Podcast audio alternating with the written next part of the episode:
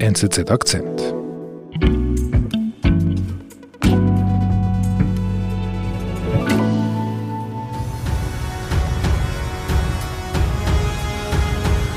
Esti, was, was hören wir da? Das tönt sehr martialisch da.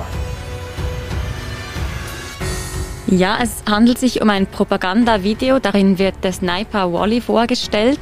Sniper, das heißt ein Scharfschütze. Er ist ein Scharfschütze, genau, ja. Der soll unter anderem einen Weltrekord halten im längsten tödlichen Schuss. Also er soll über dreieinhalb Kilometer jemanden erschossen haben. Er hat in diversen Kriegen teilgenommen. Er kämpfte in Afghanistan, im Irak, in Kurdistan. Und es heißt, er sei der tödlichste Sniper der Welt, auch der beste Sniper der Welt. Und jetzt ist er unterwegs in die Ukraine.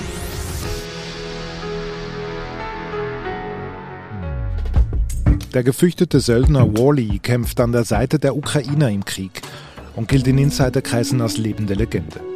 Was hat es mit diesem Mythos auf sich? Das hat sich Esti Rüdiger gefragt. Wally, was ist das für ein Name? Wally ist sein Kriegsname, sein richtiger Name, den gibt er nicht preis. Mhm. Was wir wissen über ihn ist, dass er aus Quebec stammt in Kanada, mhm. dass er ein Familienvater ist und dass er 40 Jahre alt ist und ein ehemaliger Soldat des kanadischen Militärs. Okay. Und Scharfschütze natürlich. Und er ist ein Scharfschütze, genau. Mhm. Wie wurde er denn zum Scharfschützen? Wally war eigentlich ein gewöhnlicher Soldat im kanadischen Militär. Mhm und wurde dann eigentlich 2009 das erste Mal in einen echten Einsatz geschickt nach Afghanistan und hat dort das erste Mal als Scharfschütze gedient. Mhm. Er hat in Afghanistan seinen ersten tödlichen Schuss abgefeuert. Das war in einem Dorf namens Salawat. Er erinnert sich noch sehr gut daran, mhm. als er das erste Mal über gut 800 Meter jemanden erschossen hat und es wirklich auch sehr genau beobachten konnte in der Vergrößerung. Okay. In Afghanistan war quasi die Feuertaufe zum Scharfschützen. Ja, er hat in Afghanistan seine größte Erfahrung gesammelt als Sniper mhm. und hat sich dort schon auch einen Namen gemacht im Militär. Mhm. Und dann? Nach seinem Einsatz in Afghanistan war eigentlich seine Militärzeit vorbei. Er ging dann nach Hause, nach Kanada, mhm. hat sich dort ein Leben aufgebaut, mhm. lässt sich dann aber wieder in Kurdistan im Krieg gegen den IS anheuern also anheuern. Das heißt, er hat sich quasi zurückgezogen aus dem Berufsmilitär von Kanada und gegen Bezahlung geht genau, er nach Kurdistan. Genau, geht eigentlich als Söldner nach Kurdistan auf eigene Faust, kann man sagen. Mhm. Weiß man, was dort passiert in Kurdistan? Das ist ja jetzt doch schon zehn, acht Jahre her. Ja, also in Kurdistan entstand dann eigentlich ein sehr wichtiger Teil des Mythos rund um Wally, wie er heute existiert. Mhm. Und zwar soll es in Kurdistan zum längsten Killshot gekommen sein. Killshot ist der längste tödlicher Schuss, der so gemessen wurde. Mhm. Und zwar soll der 3,4 Kilometer betragen haben, also eine beachtliche Distanz. Also das Opfer ist 3,4 Kilometer entfernt vom, vom Schützen. Sniper. Ja. Genau, ja. ja. Okay. Das ist ein Weltrekord, der hat damals auch für ziemlich viel Aufsehen gesorgt. Also es haben diverse, auch westliche Medien darüber berichtet, über diesen Weltrekord. Und es hieß da einfach immer, dass dieser Schuss von einem kanadischen Sniper abgegeben wurde. Ein Name war zu diesem Zeitpunkt nicht bekannt. Okay. Und dann nach Kurdistan, was ist dann passiert? Ja, der IS, der wurde ja dann besiegt, eigentlich Mitte der 10er Jahre. Und Wally kehrte nach Kanada zurück, hat dort eine Familie gegründet. Er arbeitet unterdessen als Programmierer, er programmiert Kryptowährungen, mhm, okay. soll auch dort gutes Geld verdienen damit und lebt eigentlich ein ruhiges Leben. Okay, eigentlich. Ja, man erhält so ein bisschen den Eindruck, dass ihn dieses Kriegsdasein nicht ganz loslässt. Er schreibt Bücher darüber, er hat einen Blog, auf dem er berichtet über seine Erfahrungen im Krieg. Und es scheint so, als wäre das Scharfschützendasein auch wirklich noch immer ein wichtiger Teil seiner Identität. Okay, und dann? Der ukrainische Präsident veröffentlichte Ende Februar eine Videobotschaft und darin forderte er alle Freunde der Ukraine auf, den Kampf gegen die russischen Angreifer zu unterstützen. Und das Ziel war die Bildung einer internationalen Brigade. Und Wally hat diesen Aufruf gehört und hat sich offenbar angesprochen gefühlt und ist dann in die Ukraine gereist, um an der Seite des ukrainischen Militärs zu kämpfen. Wann war das? Das war bereits Anfang März, als er ins Kriegsgebiet reiste, genau. Okay. Er reist dorthin du sagst es auch, Zelensky hat bewusst einen Appell an die ausländischen Söldner gerichtet. Weiß man denn, wie viele diesem Appell gefolgt sind, so wie Wally? Ja, es gibt da verschiedene Zahlen. Der ukrainische Außenminister berichtete einmal von 20.000 Söldnern, die aus dem Ausland kommen, aus insgesamt 52 verschiedenen Ländern. Mhm. Inzwischen sind die Zahlen etwas tiefer geworden, also man spricht noch von 10.000, 12.000. Also wir befinden uns wahrscheinlich irgendwo im fünfstelligen Bereich. Okay, das ist doch viel. Und die kommen dahin, kämpfen gleich oder was weiß man, was mit diesen Söldnern passiert ist? Es gibt Berichte, dass es zuerst ein quasi Camp gibt in Polen, wo die da ausgebildet werden, wo die eine Art Trainingslager haben. Was sie dort genau machen, das weiß man nicht so genau. Mhm. Was man aber weiß, ist, dass sie dann zum Teil eigene Kompanien bilden, also die Fremdenlegion als solche auftritt. Bei Wally ist es allerdings ein bisschen anders, weil der erhält eine Spezialbehandlung, kann man sagen. Aha. Warum Spezialbehandlung? Ja, der musste nicht in so ein Ausbildungscamp. Der war quasi berühmt genug, um direkt dorthin gebracht zu werden. Und der kämpft tatsächlich an der Seite von Ukrainern in einem ukrainischen Bataillon. Ach, der wird gleich in die ukrainische Armee integriert. Genau, ja.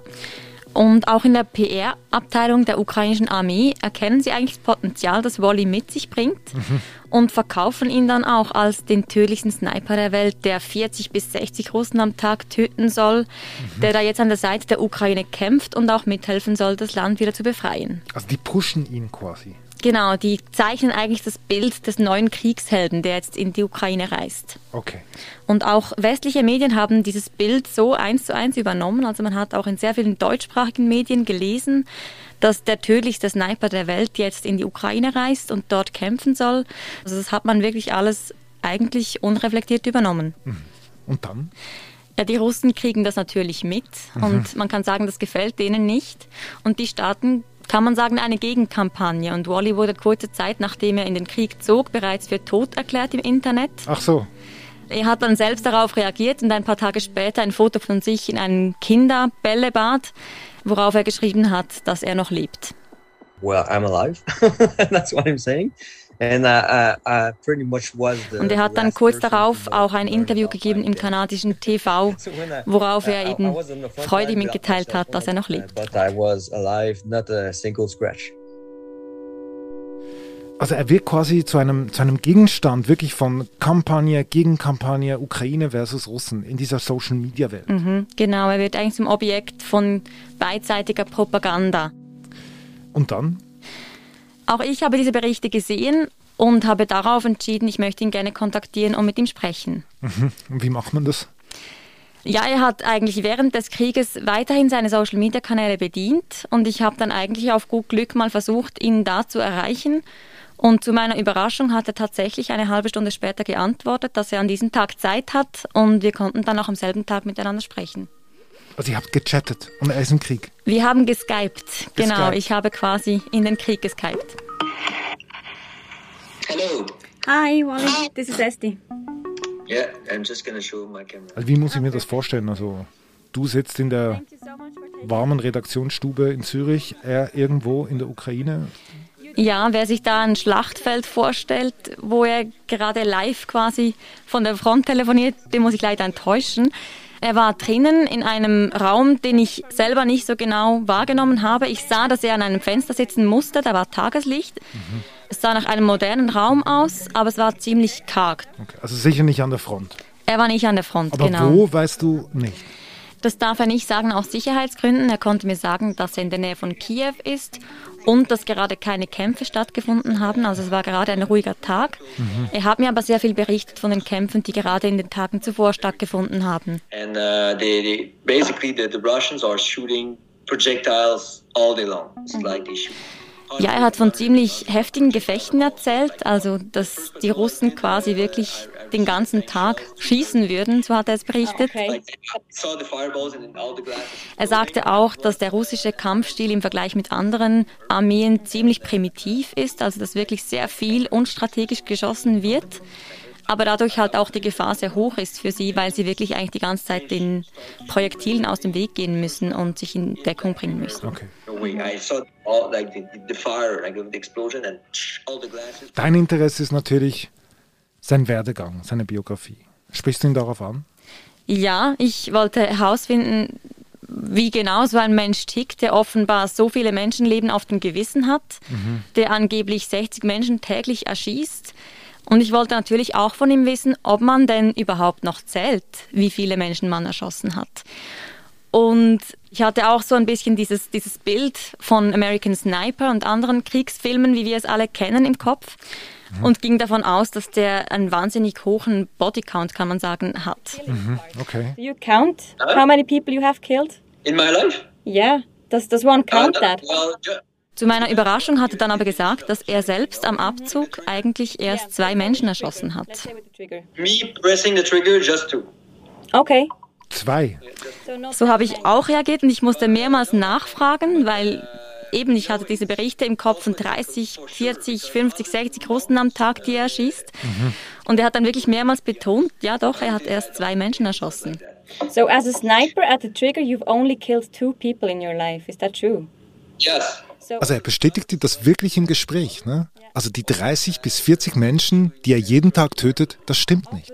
Das stimmt nicht. Und da begann eigentlich so dieser Mythos, dieses Bild, das von ihm vermittelt wurde in den Medien, zu bröckeln. Zumindest mal in meinem Kopf. Mhm. Auch das mit dem Weltrekord.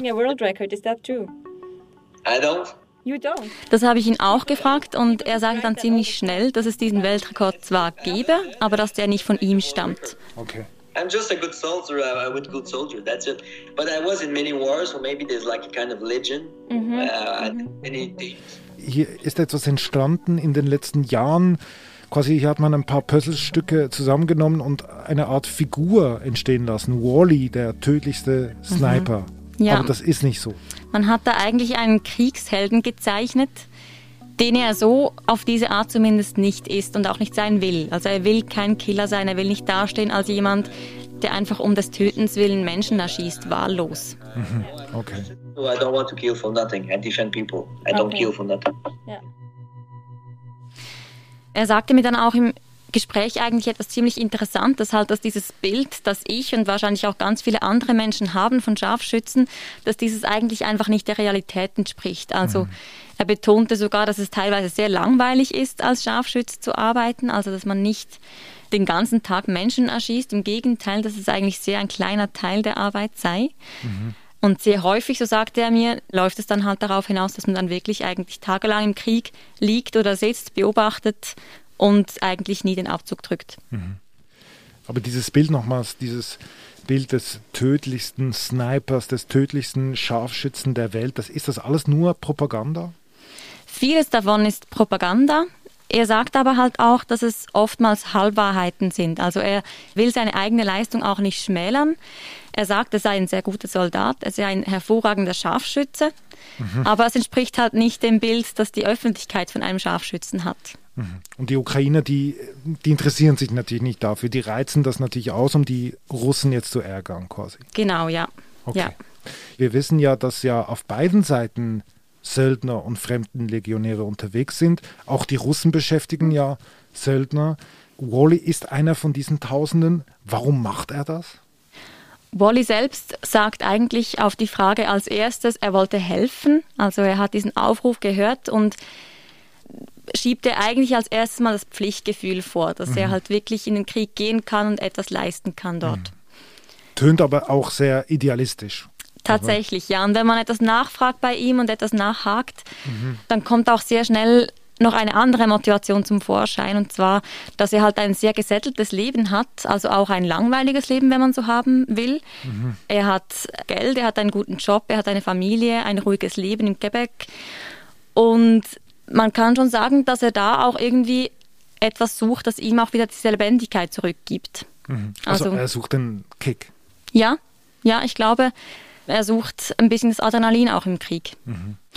Und wenn man andere Berichte liest von Söldnern, die in fremde Kriege ziehen, dann bestätigt sich eigentlich sehr häufig dieses Bild, dass halt viele auch Mühe haben mit diesem Wohlstand, den sie zu Hause antreffen, dass sie Mühe haben, sich dort in die normale Gesellschaft auch sich hineinzugeben. Nachdem Sie aktiv äh, Soldaten waren. Nachdem Sie den Krieg gesehen haben auch und wirklich eine Identität als Kriegsteilnehmer gefunden haben und sich dann halt sehr schnell wiederfinden in diesem Bild von zurück in den Krieg gehen und etwas leisten und zu wissen, wozu man da ist. Mhm. Ja, und wenn man an dieses Video zurückdenkt, das wir am Anfang angesprochen haben, dann sieht man natürlich auch noch einen anderen Zweck von dieser ganzen Propaganda. Und zwar, dass halt diese möglichen weiteren Söldner auch natürlich angeworben werden durch solche Videos, durch solche Kriegshelden. Mhm. Und nicht zuletzt soll es eigentlich auch den ukrainischen Soldaten helfen, motiviert zu bleiben, also den Krieg auch weiterhin zu tragen, wenn solche Figuren eben da sind und solche Figuren die Kriegsgeschichte mitschreiben. Liebe Esti, vielen Dank für deinen Besuch und deine Recherche. Danke ebenfalls. Das war unser Akzent. Ich bin David Vogel. Bis bald.